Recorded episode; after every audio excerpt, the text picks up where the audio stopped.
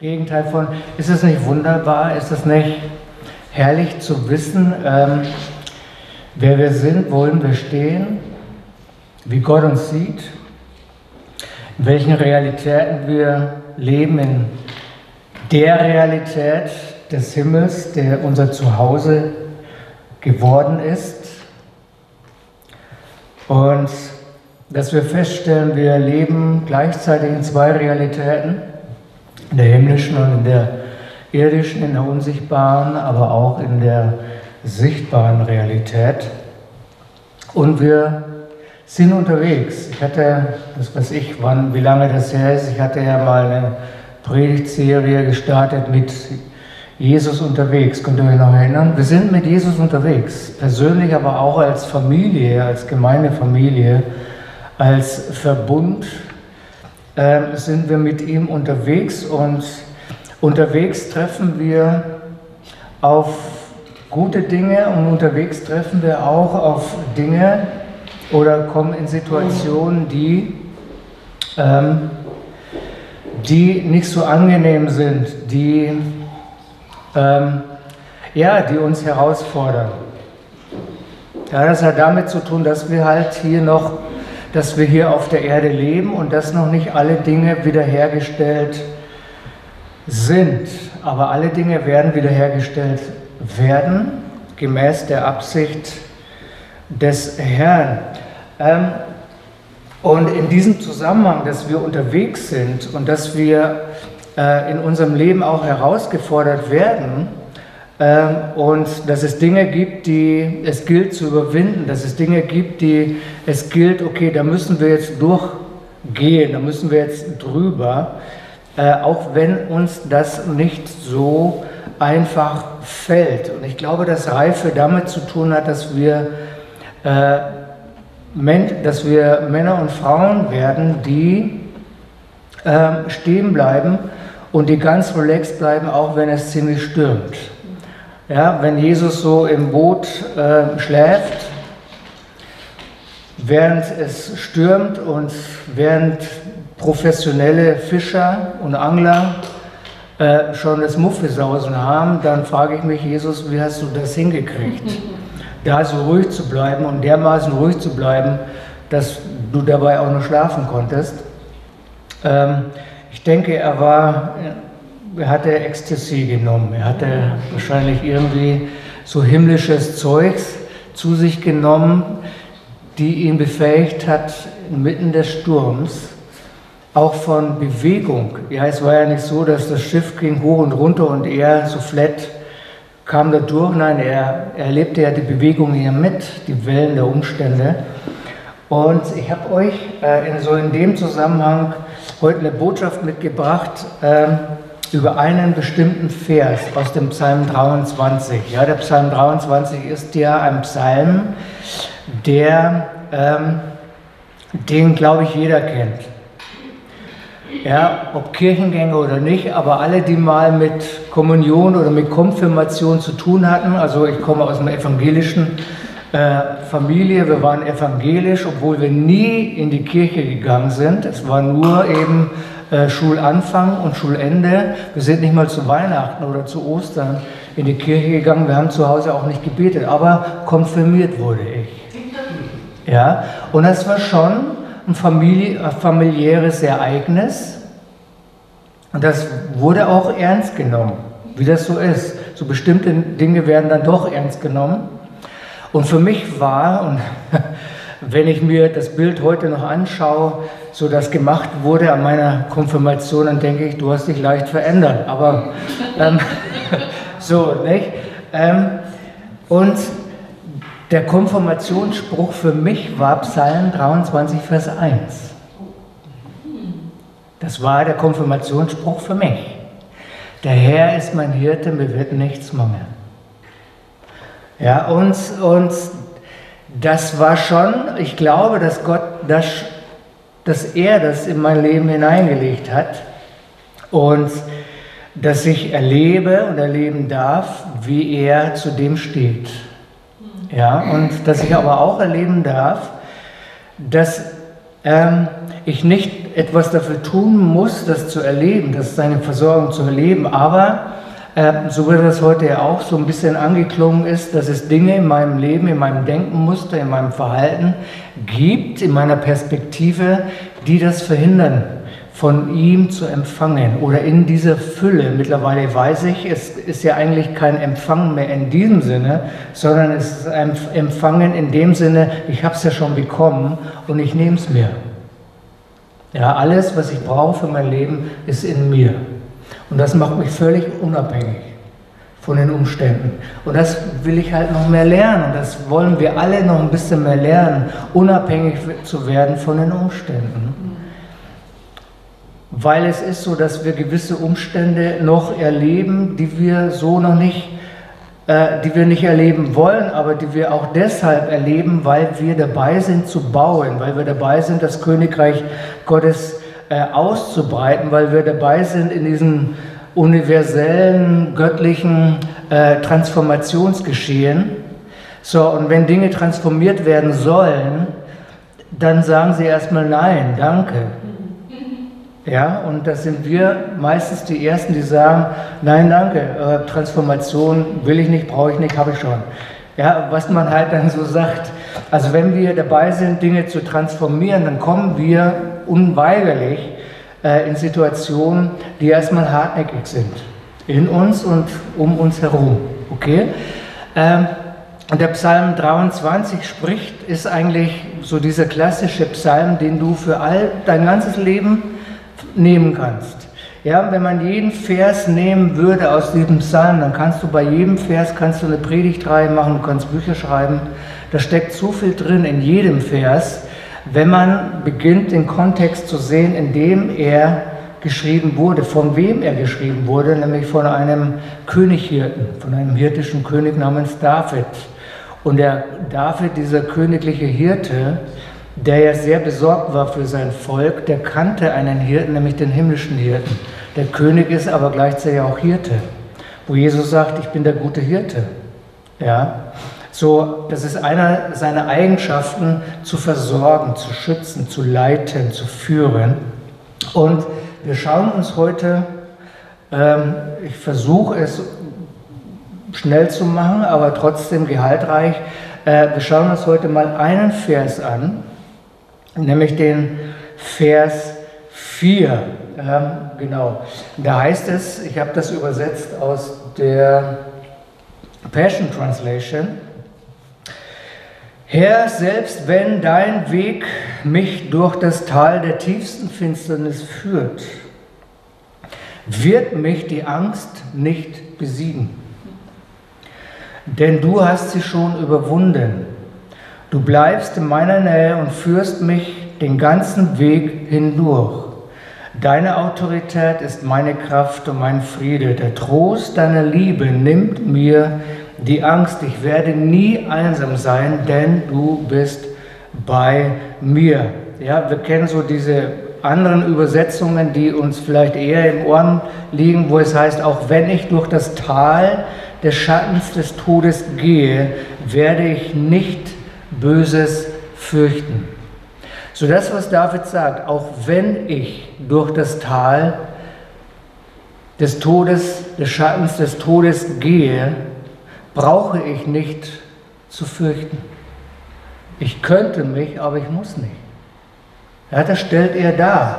Das stellt er klar auf, selbst wenn ich, ja, wenn ich unterwegs mit Jeshua bin und ähm, ich komme auf diesem Weg, komme ich in Situationen, Umstände, Länder oder wo auch immer hin, ja, und dann merke ich, ähm, da ist jetzt etwas, äh, was mir Angst machen möchte. Was David ja sagt, auch wenn ich, werde ich nicht. Das gibt uns die Freiheit zu entscheiden, zu sagen, okay, auch wenn, dann aber nicht. Ja, das finde ich, finde ich ein Angebot. Ja, findest du auch das ein gutes Angebot? Selbst wenn wir, dann müssen wir uns nicht fürchten. Das ist ein Angebot. Wir können uns, aber wir müssen nicht. Genauso wie ich sage, äh, wie ich angefangen habe, über mein Leben zu bekennen, ich möchte nicht sterben, weil ich nicht sterben muss.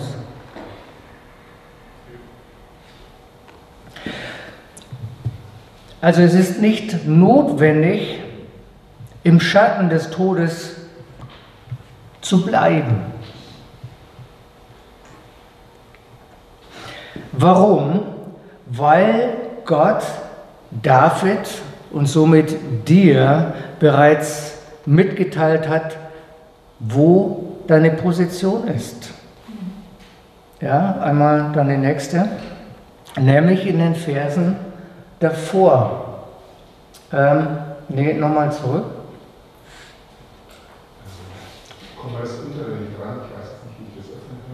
Okay, dann lese ich es einfach mal vor. Nämlich, äh, er hat, bevor er Vers 4 oder die Aussage in Vers 4 gemacht hat, hat David seine Position ja bereits festgelegt.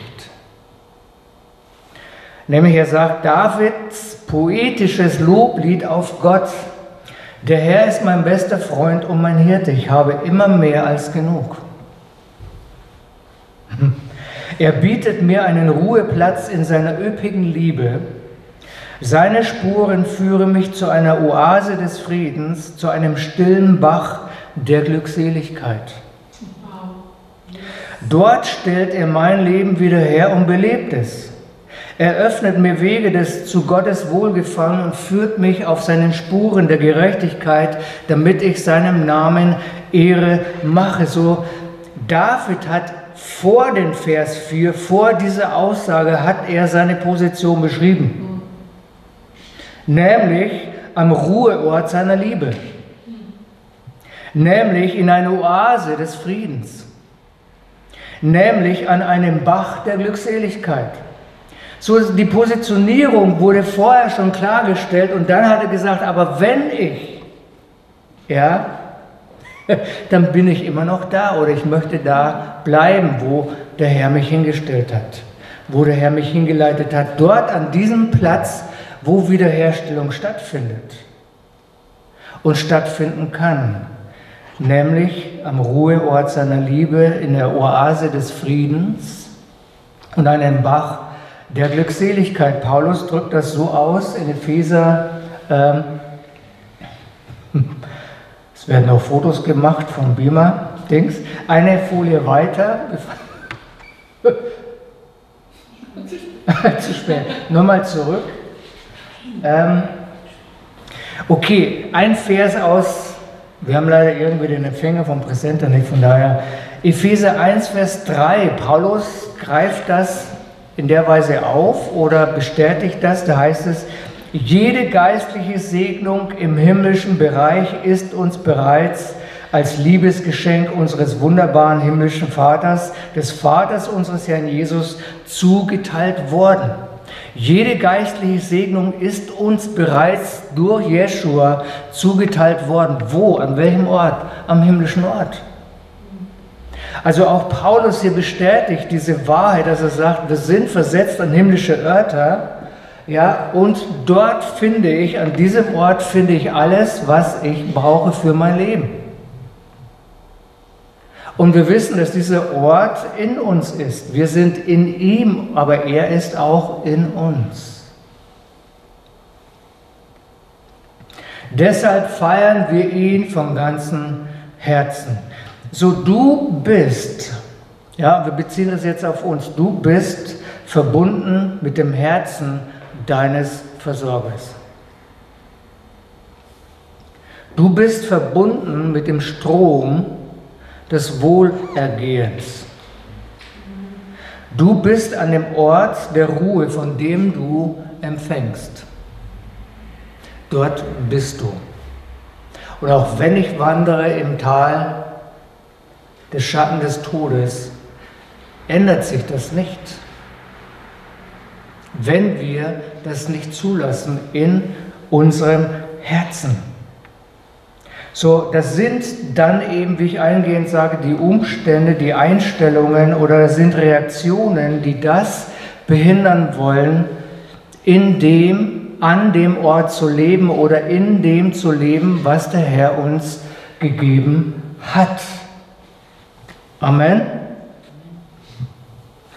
So, wenn wir über Schatten nachdenken, Schatten bewegt sich entsprechend der Position des Lichtes. Ja, das wissen wir. Also der Schatten wird vorne, vor dir sein, wenn das Licht hinter dir ist. Der Schatten wird hinter dir sein, wenn das Licht vor dir ist. Ja, so entsprechend der Position eines Lichtes ist auch die Position des Schattens.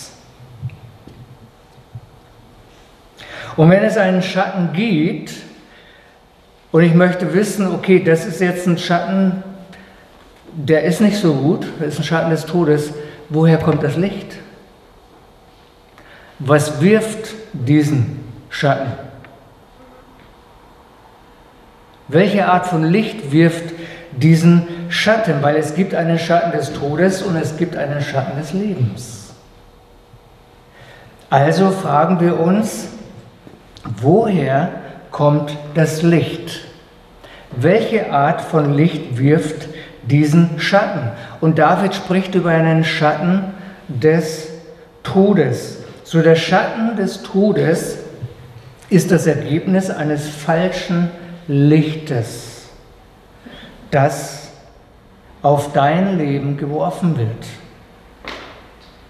Es ist ein falsches, trügerisches Licht. Und dieser, dieses Licht, und Licht hat ja mit Offenbarung zu tun, Licht hat ja mit einer Botschaft zu tun, ja, Licht hat ja mit einer vermeintlichen Wahrheit zu tun. Ja, wenn wir über Licht nachdenken, dann ist Licht in dieser Kombination, ich teile dir etwas mit und das gibt dir Licht, das gibt dir eine Perspektive, das gibt dir einen, einen gewissen Blick, das gibt dir eine gewisse Denkweise. Aber David spricht über den Schatten des Todes. Also muss ich mich fragen, was ist die Quelle dieses Lichtes, was einen zerstörerischen Schatten wirft, was bewirken möchte, dass ich Angst habe.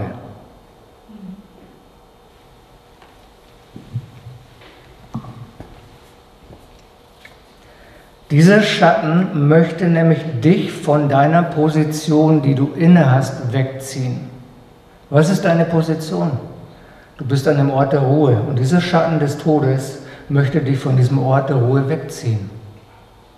Du bist an dem Ort, wo der Herr dich wiederherstellen kann und dieser Schatten des Todes möchte das verhindern, möchte dich von diesem Ort, von, diesem, von dieser Gewissheit wegziehen. So was sind, können diese Quellen des falschen Lichtes sein? Bestimmte Umstände, vorübergehende Probleme, durchaus möglich oder Bedingungen, die etwas in dir erzeugen möchten, nämlich die Angst vor Unheil.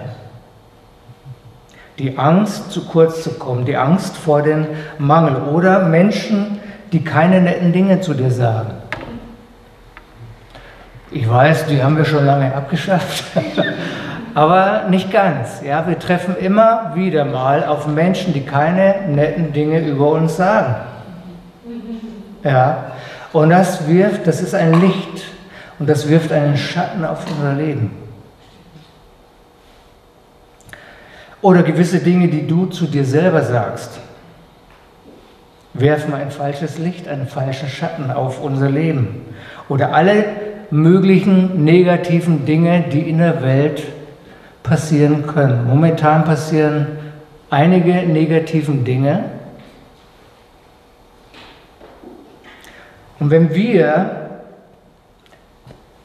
wenn wir anfangen, uns auf etwas anderes zu verlassen als auf das, worin wir in Jeschua sind und was er uns verheißen hat, was er uns zugesagt hat, nämlich, dass wir an einem Ort der Ruhe sind, an einem, einer Oase der Glückseligkeit.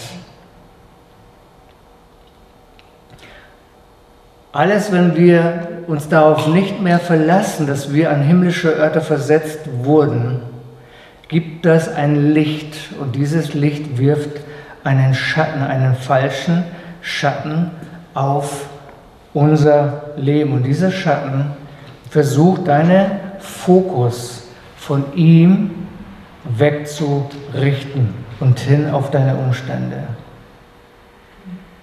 David hat gesagt, du hast mich an einem Ruheplatz deiner Liebe geführt, in eine Oase des Friedens, an einem Bach der Glückseligkeit und dort findet meine Wiederherstellung statt.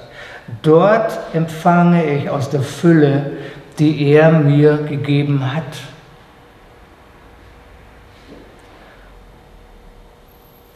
Und wenn wir beginnen, auf, auf diesen Schatten zu schauen, sprich auf dieses falsche Licht, dann richten wir unseren Fokus nicht mehr darauf, wer wir in ihm sind, sondern darauf, was uns Probleme macht und Probleme bereitet. Wodurch? Durch Zweifel. Ja, und Zweifel, wenn ich über Zweifel spreche, dann meine ich nicht die Art und Weise, dass wir Fragen stellen und wir bekommen Antworten, ja, wir fragen, weil wir es nicht wissen, weil so wachsen wir. Stell eine Frage, du bekommst eine gute Antwort und damit kannst du was tun, damit kannst du wachsen. Vielmehr diese Zweifel, die Frage, hat Gott wirklich gesagt? Oder diese Frage, hat Gott das gemeint, was er gesagt hat? Ja, wir kennen das ja schon ganz am Anfang, ja, wo die Schlange kam. Ja, hat Gott denn wirklich gesagt, du sollst nicht? Und kann ich mich darauf verlassen, was er gesagt hat und wie er es meint? So diese Zweifel sind Schatten des Todes. So wenn der Zweifel ein Schatten des Todes ist, dann ist der Glaube, den der Herr uns vermittelt, ein Schatten des Lichts.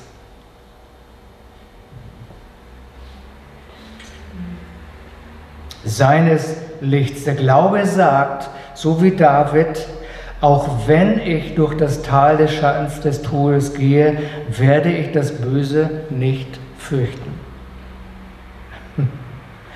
Ich finde das gut, weil es mir eine Möglichkeit gibt, durchzukommen, durchzugehen, ohne Angst und ohne Schrecken. Amen. So was ist die Lösung im Umgang mit dem Schatten des Todes? Erstens, bleibe in Bewegung. David sagt, auch wenn ich wandle, damit sagt er, bleibe nicht stehen. Bleibe in Bewegung. Erlaube es dir selbst nicht und erlaube es niemandem, dich aufzuhalten, weiterzugehen. Und selbst wenn du dich fürchtest, dann bleib nicht dabei stehen, verharre nicht in deiner Angst, verharre nicht in deinem schlechten Gefühl, stecke nicht fest in dem, was gerade passiert. Und hier kann es passieren, dass, dass wir oftmals einfach dann darin stehen bleiben, stecken bleiben. Wir bleiben stecken in unserem Unwohlsein, wir bleiben stecken in unseren Ängsten, wir bleiben stecken in unseren Zweifeln, anstatt hinzugehen und zu sagen, du hast die Welt überwunden, du hast die Angst besiegt und ich habe die Möglichkeit, nicht stecken zu bleiben in meinen Gefühlen von Ängsten. Weil wenn du stecken bleibst, wird dieser Schatten beginnen, dich zu berauben. Das Zweite ist, setze dich mit der Angst auseinander. In Sprüche 29, Vers 18 heißt es, wenn die Menschen nicht sehen, was Gott tut, stolpern sie über sich selbst. Wenn sie aber darauf achten, was er offenbart, sind sie sehr gesegnet.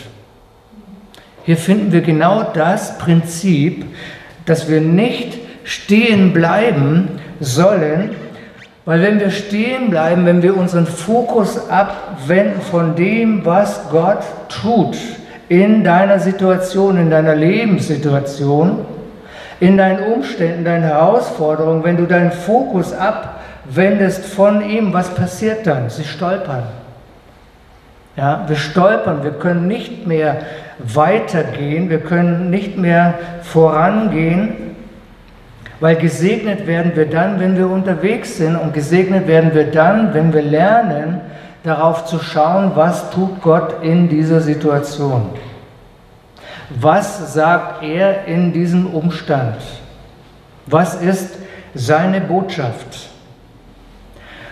Und ich kenne das von meinem eigenen Leben. Und ich habe das schon zu oft in dem Leben anderer gesehen, wenn sie ihre Vision verlieren, wenn sie ihren Blick verlieren für das, was Gott tut oder tun möchte in ihrem Leben, wenn sie ihre Vision, ihre Schau verlieren, haben sie verloren. Sie verlieren nicht in der Weise ihre Position, aber sie werden passiv. Und es kann, es wird sich nichts mehr bewegen, weil sie ihre Schau, ihre Sicht, ihre Vision verlieren. Also bleibe nicht stehen und setze dich mit dieser Angst auseinander. Andere Übersetzungen sagen, sie werden, ich habe nachgeschaut, diese Stolpern über sich selbst heißt, sie werden führungslos. Und führungslos meine ich in dem Sinne, dass wir sind ja unterwegs und wir wollen ja aus und durch die Situation kommen. Wir wollen herauskommen aus diesem Umstand. Deswegen brauchen wir die Führung des Herrn. Aber wenn wir unseren Blick abwenden von uns, dann werden wir führungslos, weil er leitet uns mit seinem Angesicht. Er leitet uns mit seinen Augen. Hat er das nicht gesagt? Hat das David nicht gesungen? Herr, du leitest mich mit deinen Augen. Wenn wir unsere Augen verschließen oder abwenden, werden wir führungslos. Oder es meint auch, sie lassen los, sie ignorieren, sie vernachlässigen oder sie meiden. Und ich kenne das. Ja, wenn ich meinen Blick abwende von dem, was Gott tut, beginne ich dummerweise gewisse Dinge zu meiden dann ist es unangenehm, wenn der Herr zu mir spricht, weil ich will es gar nicht hören. Warum? Weil ich plötzlich an ihm zweifle. Hast du das so gemeint? Und guck doch mal, wohin du mich geführt hast. Guck doch mal, du bist schuld. Und wenn, ja, wir suchen dann auch schnell den Schuldigen. Entweder bin ich selber schuld, wahrscheinlich weniger Gott ist schuld, der Teufel auf alle Fälle. Der Teufel ist schuld. Aber was sagt David, selbst wenn deine Wege mich durch ein Tal führen, wo der Tod versucht, seine Schatten auf mich zu werfen durch falsche Botschaften, durch falsche Gedanken, durch falsche Aussagen. Selbst wenn, fürchte ich kein Unheil. Ich halte mein Herz frei von Ängsten. Ich halte mein Herz frei von diesen Zweifeln. Und ich glaube und ich bekenne, wenn ich durchgehe, dann fürchte ich kein Unheil. Das heißt, es kann auf mich treffen, dieser Schatten, aber ich fürchte kein Unheil. Ich lasse mich nicht verführen. So, was Sprüche 29, was Salomo schreibt, sie verlieren ihre Sehkraft. Und das, einer der schlimmsten Dinge, die uns passieren können, unsere Sehkraft zu verlieren. Es nicht, nicht mehr fähig zu sein, klar zu sehen. Was sagt Paulus? Seid nüchtern. Bleibt nüchtern, das heißt nicht trinkt nicht den neuen Wein des Bundes, Ja, ihr dürft keinen Wein trinken. Er sagt, bleibt klar in eurer Sichtweise. Seht nicht doppelt. Wenn dann nur den Segen, ja, doppelter Segen. Seht nicht doppelt, bleibt nüchtern, seht klar. Deswegen verlieren wir nicht unsere Sicht-Sehkraft. Amen. Amen. Weil das führt uns in so einer Abwärtsspirale, in der wir, in die wir nicht hineinkommen wollen. So vielleicht kannst du, vielleicht können wir am Anfang nicht sofort die Frage beantworten, was hat mich eigentlich genau hier hingeführt? Aber was wir tun können, ist das, was David sagt. Ich übersetze das mal aus der Tree of Life Version. Heißt es, auch wenn ich durch das Tal des Todesschattens gehe, fürchte ich kein Unheil, denn du bist bei mir, dein Stecken und dein Stab, sie trösten mich. Also ich kann etwas dagegen tun oder ich kann etwas in dieser Situation tun. Das Erste, bleibe in der Position der Ruhe inmitten dieser Situation. Bleibe in der Ruhe. Bleibe an diesem Ort der Ruhe des Glaubens. Wir wissen, ja, wir erleben das, dass in dieser Welt noch ein starkes System, ausgeprägtes System der Angst besteht. Und dieses System ist wirksam und dieses System möchte uns kontrollieren und dieses System möchte uns manipulieren. Aber wir müssen uns nicht kontrollieren lassen und auch nicht manipulieren lassen, sondern wenn wir an dem Ort der Ruhe bleiben, wenn wir an diesem Ort bleiben, wo wir sehen, was der Vater tut, wo wir hören, was er uns sagt, dann wird uns diese Furcht, dieses System von Angst nicht ergreifen können. Wir können selbst inmitten diesem System leben und das tun wir, aber wir haben damit nichts zu tun. Es ist wie eine, eine göttliche Schutzschicht um uns herum. Zweitens nutze deine Autorität, die du hast. Dein Stecken tröstet mich. Stecken hat mit Autorität zu tun, auch mit Autorität. Und du und ich, wir haben Autorität. Vielleicht können wir in einem Moment oder vielleicht können wir in einer Phase den Umstand nicht verändern, aber wir können Autorität für uns übernehmen und sagen, ich lasse Angst und Schrecken in mir nicht zu.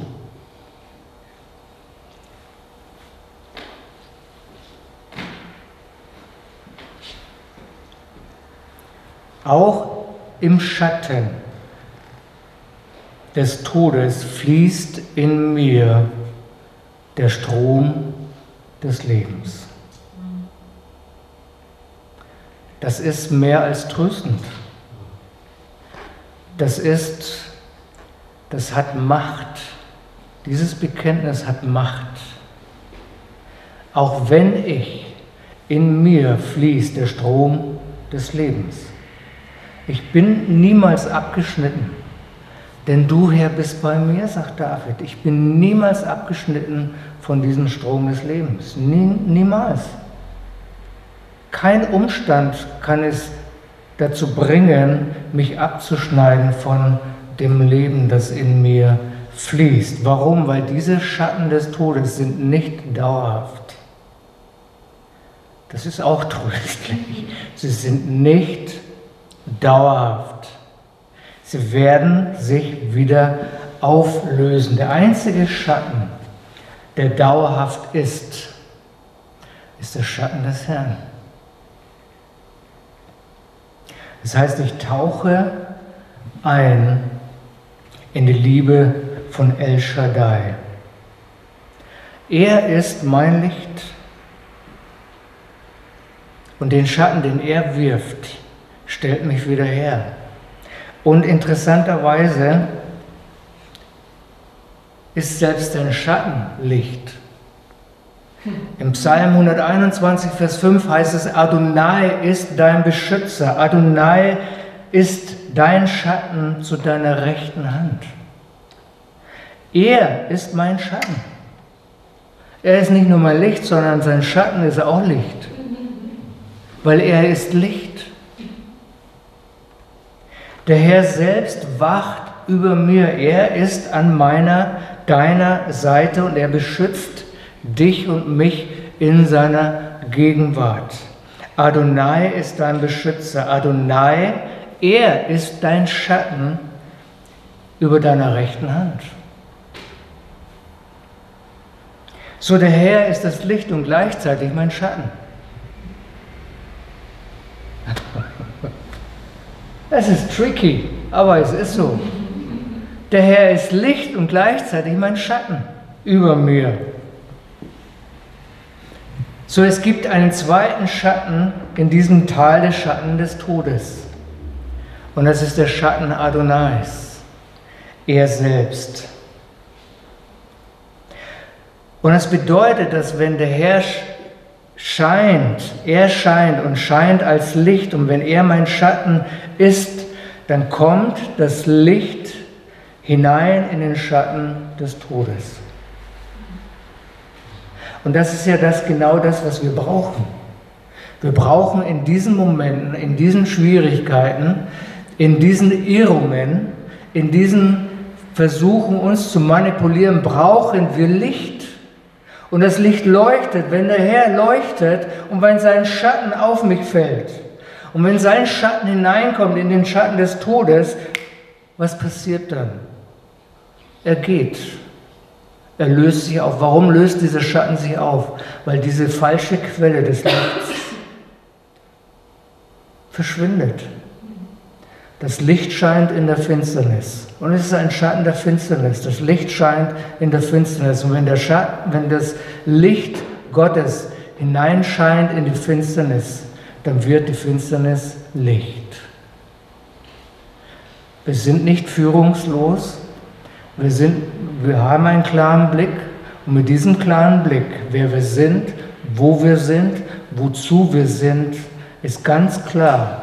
Und das, was mich in diesen Momenten am Leben hält, oder das, was mich in diesen Momenten, in diesen Schwierigkeiten, in diesen Umständen mich weitergehen lässt, ist das, weil ich, dass ich weiß, wozu ich bin.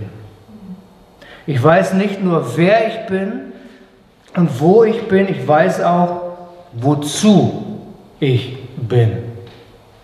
Und wenn ich, wenn der, wenn der Erik weiß, wozu er ist, dann kannst du ihn nicht stoppen.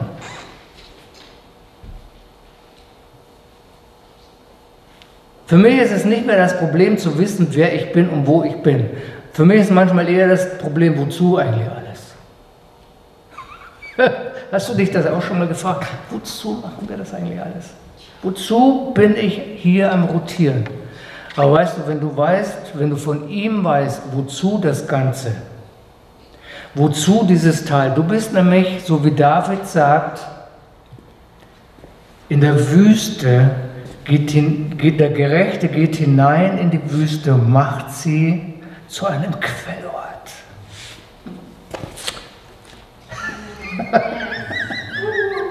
Juhu!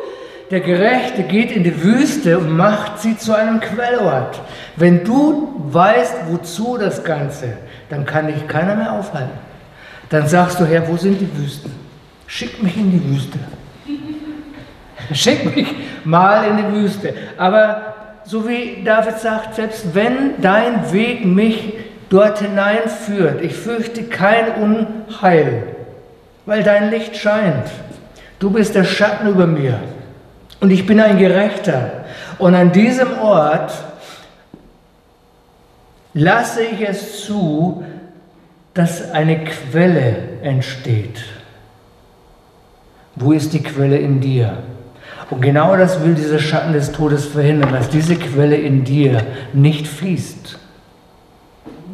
Und wenn wir uns darauf nicht einlassen, wenn wir auf Ängste und Zweifel uns nicht einlassen, dann lassen wir es zu, dass die Quelle in dir inmitten von Finsternis, inmitten der Wüste anfängt zu fließen.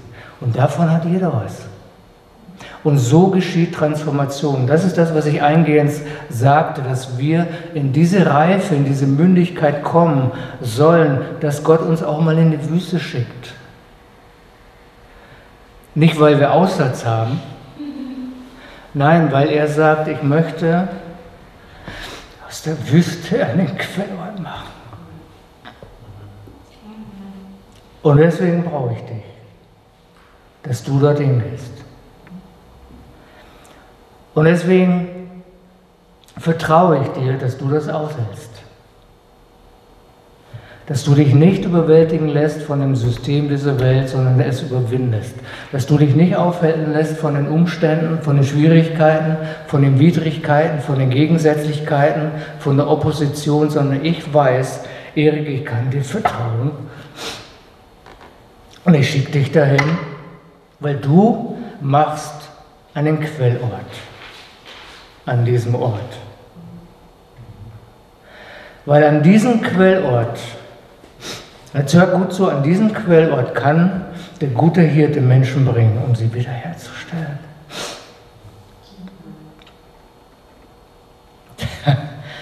Dann ist nicht plötzlich nur er dieser Ort der Wiederherstellung, sondern wir werden zu diesem Ort.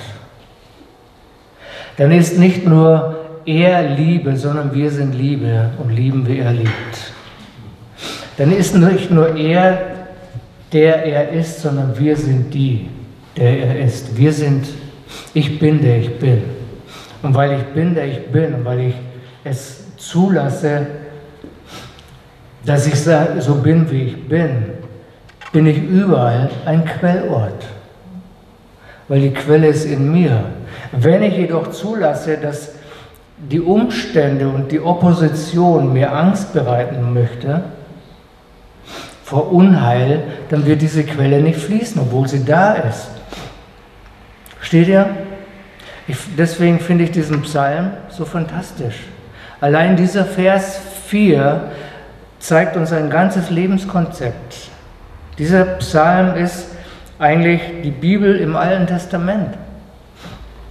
Das Neue Testament im Alten Testament.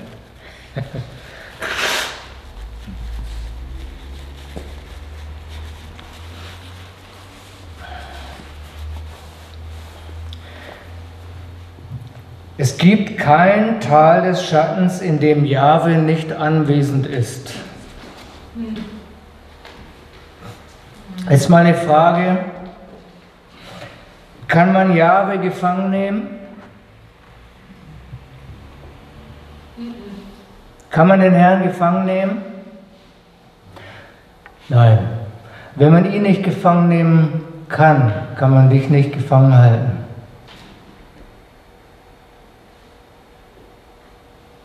Wenn man ihn nicht gefangen nehmen kann, der, der in dir ist, der, der größer ist als alles andere in der Welt, wenn du ihn nicht gefangen nehmen kannst und niemand kann Jahwe gefangen nehmen, wenn das so ist, dann kann dich niemand gefangen halten.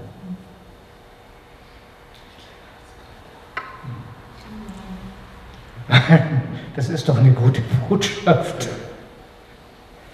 So du kannst, du und ich, wir können nicht so eingeschlossen sein, so eingeschlossen werden, dass wir daraus nicht mehr rauskommen. Amen. Und wenn es manchmal Tage gibt, wo wir einen schlechten Tag haben, ich komme da wieder raus, weißt du, weil ich unterwegs bin. Und weil ich weiß, wozu ich unterwegs bin. Und wenn ich mir vormale und ausmale, was sein wird, wenn ich unterwegs bleibe, dass nämlich Quellen fließen, um durch diese Quellen Wiederherstellung geschehen kann, dann kann ich doch sagen, dafür lohnt es sich zu leben. Dafür lohnt es sich auch zu leiden. Weil es ist ja kein Vergnügen.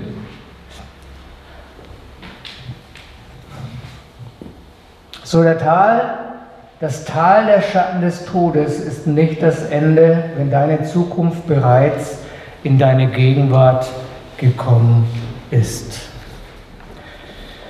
Damit ende ich. Die Zukunft ist in deine Gegenwart gekommen. Durch ihn. Lass uns echt ermutigt bleiben. Ja.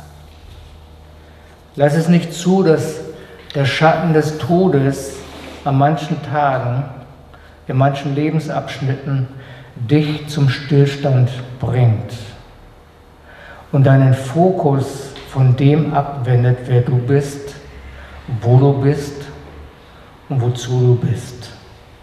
Der Herr hat geplant zu gewinnen.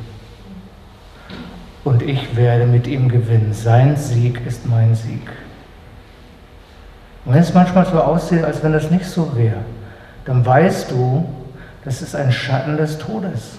Aber du weißt auch, welches Licht über dir scheint und welcher Schatten über dir ist, nämlich der Schatten Adonais. Amen.